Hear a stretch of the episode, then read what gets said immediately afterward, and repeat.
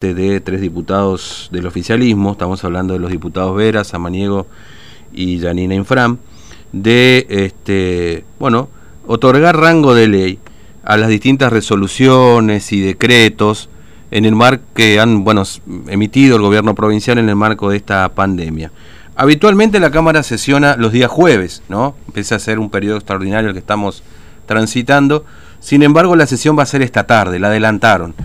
Está en línea con nosotros el diputado Juan Carlos Amarilla de la Unión Cívica Radical. Diputado Amarilla, ¿cómo le va? Buen día. Fernando lo saluda. ¿Cómo anda? ¿Qué tal? ¿Qué tal, Fernando? Un gusto de saludarte. Todo muy bien. Buen día, gracias por atendernos.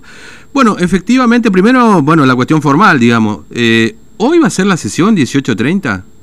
Así es. Han resuelto adelantar, por lo menos con nuestro bloque no lo han consultado.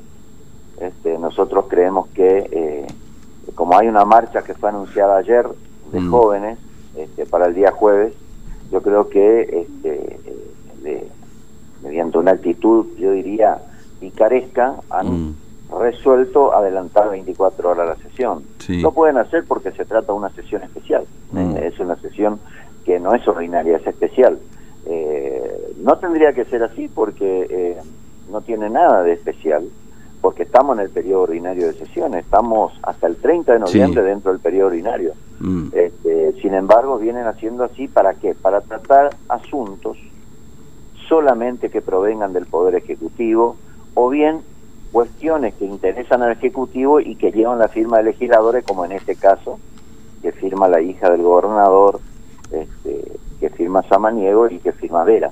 ¿No? Eh, pero nunca para tratar temas de los demás legisladores y tampoco para darle este, mm. estado parlamentario. Y se le da estado parlamentario desde el ingreso y tampoco se le da ingreso.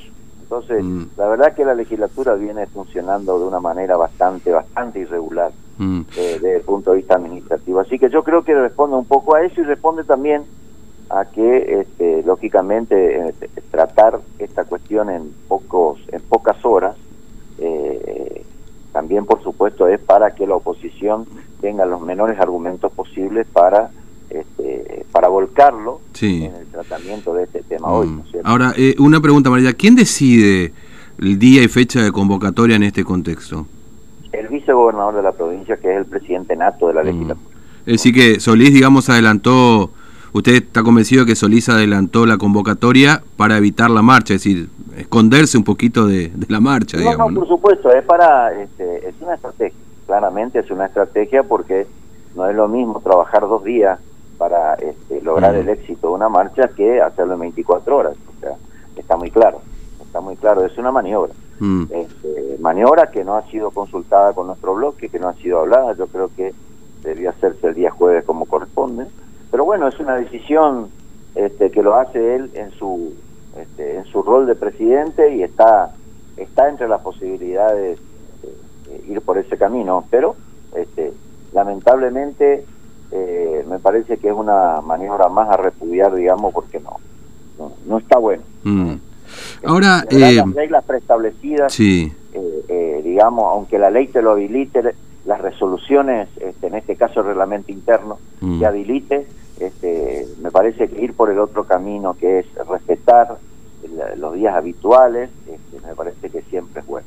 No, no, además, claramente, Amarillo usted lo dice, independientemente de que tenga la facultad de hacerlo, digamos, lo que se intenta esquivar es una movilización de, de, personas eventualmente, por supuesto, ¿no? Porque se está organizando ahí también, justamente porque el motivo de esta convocatoria tiene que ver con esta ley. ¿Qué, qué es lo que busca esta ley, digamos? ¿Qué, ¿Qué tipo de proyectos, qué decretos? Porque la verdad que es bastante difícil encontrarlo, más allá que dice el boletín oficial, pero el boletín oficial no está disponible para todo el mundo, digamos, ¿no? Es decir, no es que uno puede acceder este, así nomás al boletín oficial, digamos. Bueno, yo hablé eh, y sostengo, lo voy a decir hoy en, mi intervención en la, en la sesión, que esto es producto de un desborde autoritario del guildismo. Eh, quiere demostrarnos a todos que ellos pueden, y de hecho lo están haciendo, manejar los tres poderes del Estado y demostrar que Formosa, en, este, de manera uniforme, eh, de todas sus este, de todos sus poderes están en un mismo camino de ratificar sus propias políticas aunque éstas sean erráticas aunque éstas sean ilegales porque eh, en verdad la, potestad de llevar a cabo su, su, política de, mm. este, sanitaria en el orden local en Formosa es verdad que es este, eh, facultad no exclusiva, aclaro eso ya, y esta es una cuestión que lo voy a aclarar hoy, no es exclusiva la facultad, este, ni la política sanitaria ni la política en general este, eh, en todo lo referido a la salud pública, no es potestad exclusiva del gobierno de la provincia. En todo caso es una facultad concurrente con el gobierno nacional. Este, y te digo más, es una mm. facultad concurrente con los municipios, ¿eh? porque acá se habla mucho de todo, pero también se invaden facultades de los municipios. Ejemplo, Florinda, ¿eh? ejemplo, Florinda, ejemplo, General Belgrano. Las medidas para que puedan llevarse a cabo debieron ser ratificadas por los gobiernos locales y acá han pasado de un plumazo, han pasado por alto ese requisito. Mm. Y, yo creo que es eso, responder de esa manera eh, al país, de que acá eh, los tres poderes están unidos en una única postura, pero una ley, van por, por, una ley que eh, tiene enormes efectos. La primera, mm. en el artículo primero de esta ley hablan de ratificar este, dice la palabra...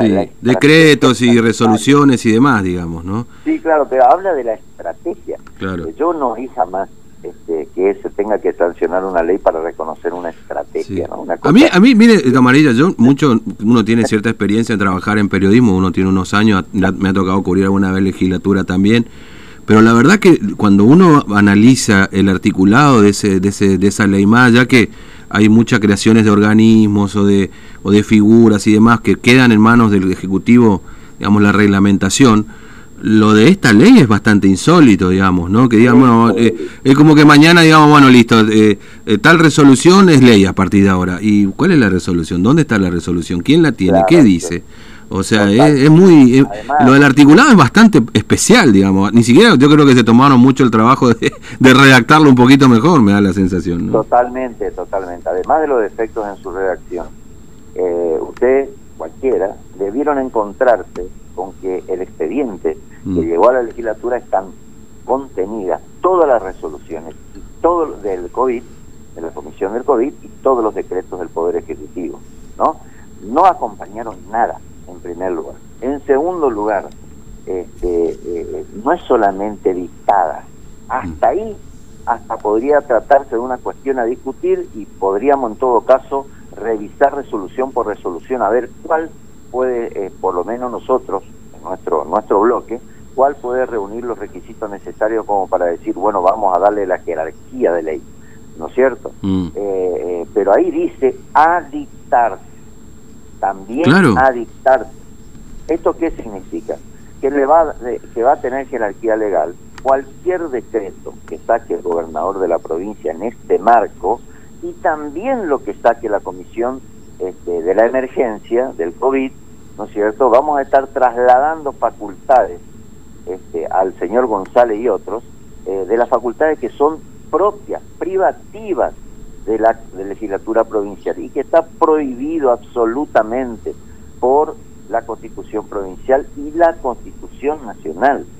O sea, este, eh, eh, es una barbaridad eh, y, castiga de antemano y dice que somos infames traidores a la patria quienes concedemos facultades que no son propias.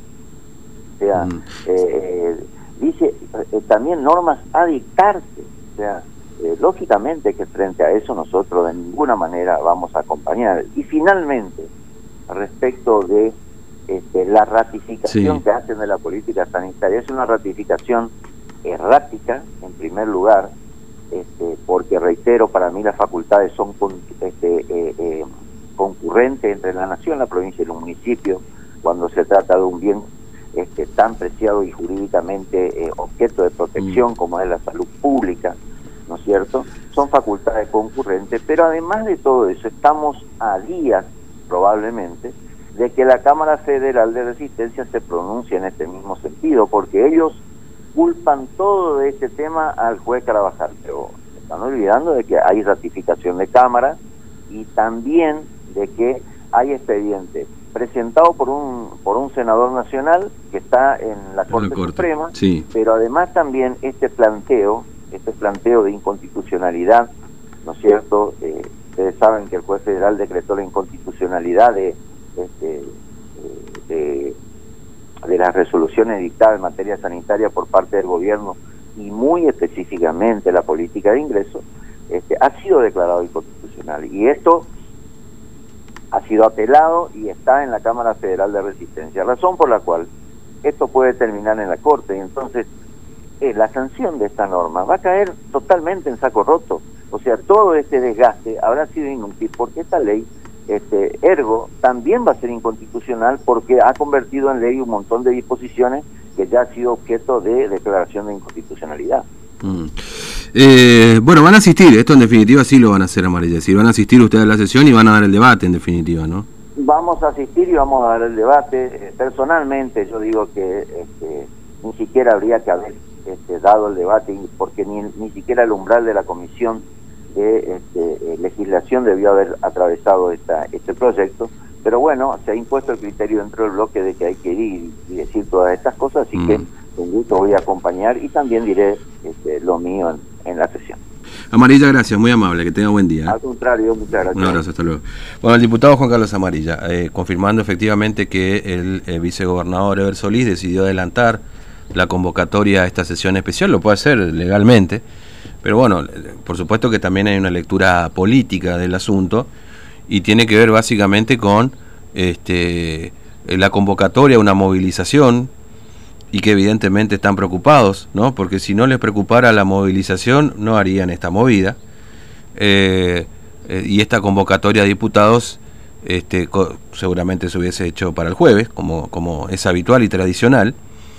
Acá, por supuesto, el cuestionamiento, no, no hay ningún cuestionamiento, digamos, ¿no? En definitiva, acá hay una lectura que uno hace respecto de la decisión que ha tomado eh, Solís, por supuesto que no, lo, no, dice, él se levanta un día y dice, no, vamos a convocar hoy un miércoles. Ah, por supuesto que hay una bajada de línea de un proyecto de ley que habría que revisar hace cuánto un proyecto de ley de tres diputados no se presenta, ¿no? Además con un texto que ayer compartíamos con ustedes que es bastante particular también, ¿no? Este, porque bueno, le otorga superpoderes a Infran para definir cuestiones